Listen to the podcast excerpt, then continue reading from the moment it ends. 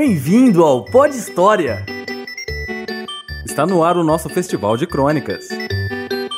Toda semana, uma história diferente. Coloque seus fones de ouvido e vamos lá! 3, 2, 1, vai!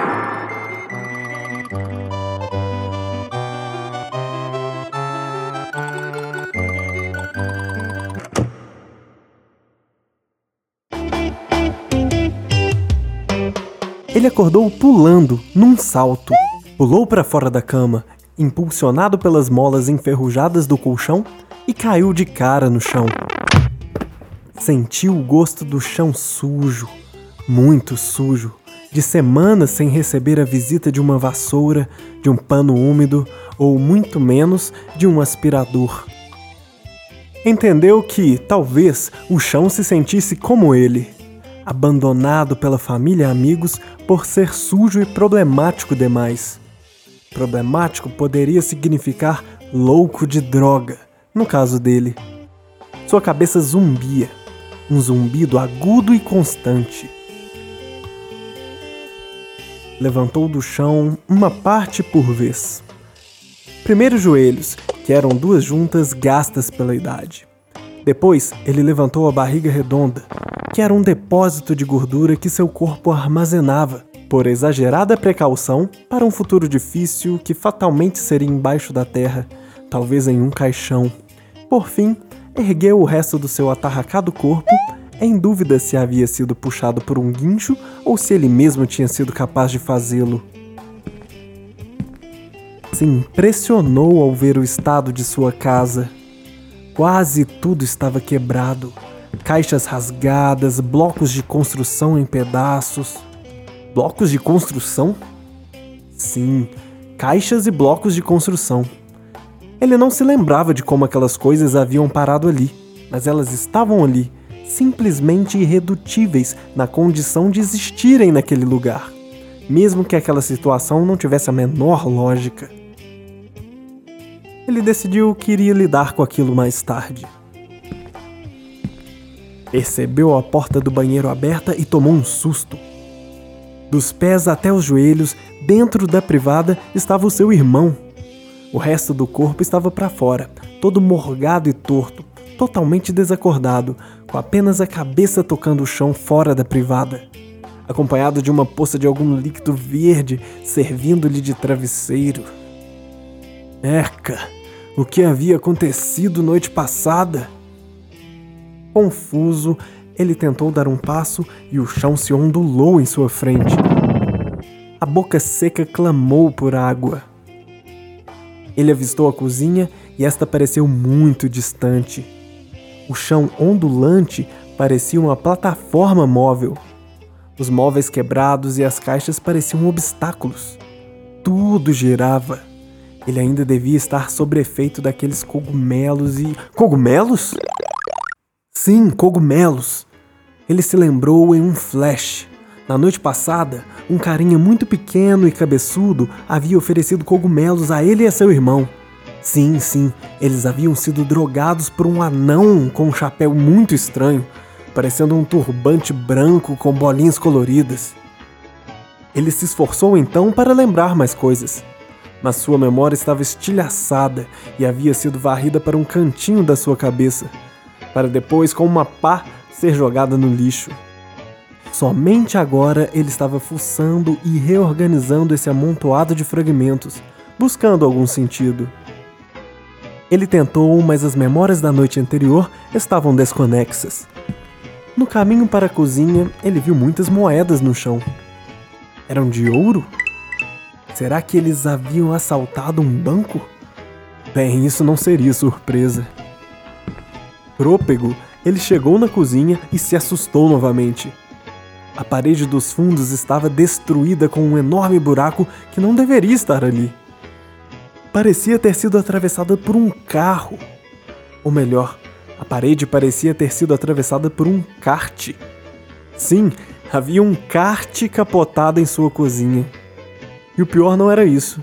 Havia uma mulher loira, com um vestido longo rosa bem maltratado parecendo uma fantasia, e ela estava desacordada, com a cabeça no volante do kart.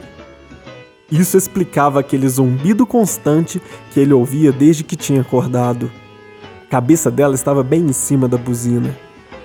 Preocupado, ele foi ao socorro da moça, mas escorregou em uma casca de banana. Ele se levantou novamente e, com dificuldade, retirou a cabeça dela do volante. Ela era irreconhecível, principalmente com toda aquela maquiagem borrada. Quem era aquela mulher? Porém, ela estava viva. Viva e resmungando, em um linguajar bêbado bem fluente. Boa, meu herói! Veio salvar sua princesa de novo? Ele caminhou para trás, como se estivesse despertado uma planta carnívora gigante. Um cheiro de dia do juízo final exalava da boca da moça. Ela continuou falando. Oh, cuidado aí, ó. Oh, cuidado aí. Cadê o gorila? Cadê o gorila? Gorila? Que gorila? Ele ficou preocupado. O gorila até explicaria aquele monte de bananas no chão, mas não fazia o principal, que era se auto-explicar. Como assim um gorila? Nada explicava um gorila. A mulher continuava falando. Onde você vai, gatinho fofucho? Vai abandonar sua princesa?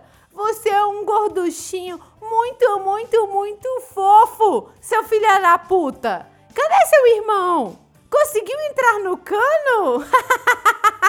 Vocês são muito loucos. Entrar no cano?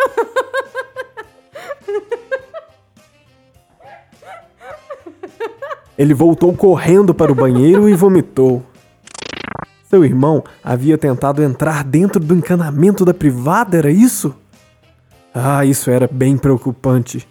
Uma maluca em um kart atravessando sua cozinha também era muito preocupante. Um gorila, então? O espelho do banheiro o deu mais um susto. Seu próprio reflexo. Ele estava vestido da forma mais patética possível. Uma fantasia marrom, de gato, que ia dos pés até a cabeça, como um grande macacão. Isso talvez explicava o calor que ele estava sentindo. Então ele vomitou novamente, coisas coloridas difíceis de identificar. A mulher continuou gritando da cozinha, com a voz mais embolada que um fio de fone de ouvido guardado no bolso. Ei, não me deixe aqui! Ou você vai deixar aquele gordão me sequestrar de novo? Eu sou uma princesa muito frágil e delicada, seu filho da puta! Tem mais aquele pó? Aquele pozinho. Pó? Então o anão cabeçudo não tinha servido apenas cogumelos? Eu quero pó de estrela, o que deixa imbatível. Você diz que você disse que deixa. Você disse que deixa imbatível, seu mentiroso.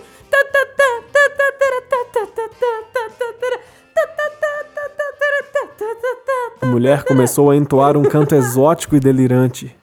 Durou poucos segundos.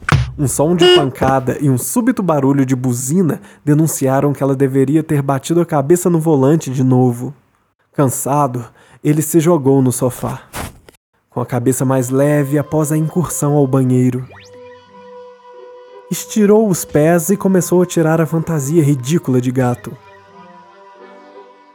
O vômito parecia ter levado um pouco da confusão mental que ele passava. Mas as memórias que surgiam não eram tranquilizadoras. Aos poucos, ele começou a se lembrar das atrocidades ocorridas na noite passada. Se lembrou do pequeno anão cabeçudo lhe servindo cogumelos. Bem lentamente, as imagens vinham em sua mente ele e seu irmão correndo como loucos pelas ruas, chutando e quebrando tudo, tentando subir em árvores, pular muros, quebrar coisas. Mais coisas sem sentido vieram à mente: euforia, correria, uma certa habilidade com capoeira e salto à distância, um dinossauro verde muito amigável, uma raiva inexplicável por tartarugas. Certamente ele estava ficando louco. Tinha que parar urgentemente com aquilo. Ele balançou a cabeça para escapar daquelas lembranças confusas. Seus rolés noturnos estavam ficando impraticáveis e quando viesse a conta dos prejuízos, nossa, o salário de encanador dele e do seu irmão com certeza não seria suficiente para bancar os estragos. Ele então bebeu um copo de água que estava providencial na mesinha ao seu lado e tentou relaxar. Respirou fundo.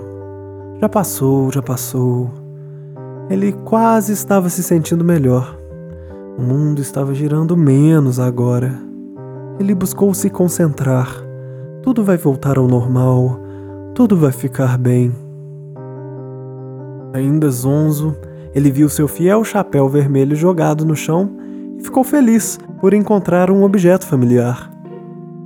Mas quando foi pegá-lo, para seu assombro, olhos e uma boca fantasmagórica surgiram em seu chapéu e falou, destilando a loucura. Mario! Está pronto para mais uma aventura?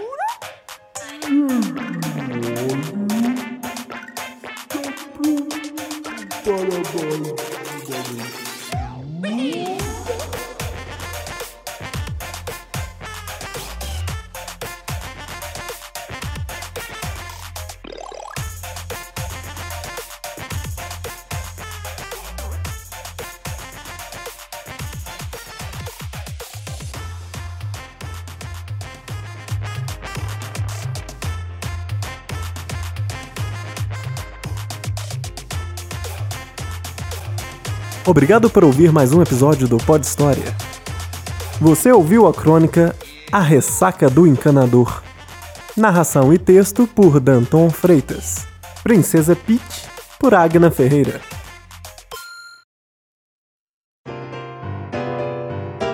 Tá. Ouvintes. O que, que é pra. A gente, assim, a gente preza a arte.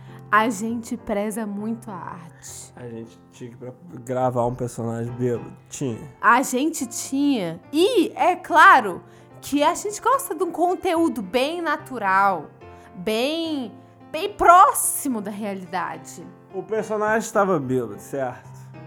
O personagem estava bêbado, certo? Você tá me repetindo? Continua, porra. não, assim, você não tem que repetir o que eu vou falar. Desculpa. Assim, é um momento assim, de, de falar a verdade pros nossos ouvintes. Tinha um- Eu sou escravizada. Mentira. E ela tá aqui, eu não forcei.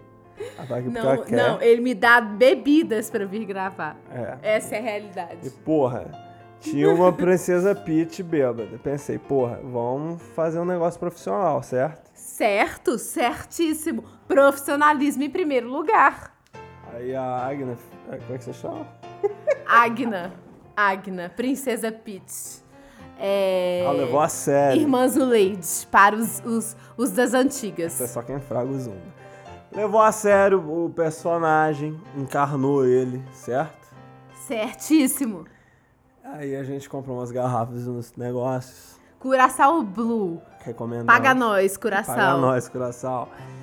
E saiu o, o. Como é que chama? A crônica Ressaca do Encanador. Que amanhã vai ser a nossa ressaca. Yep. Obrigado.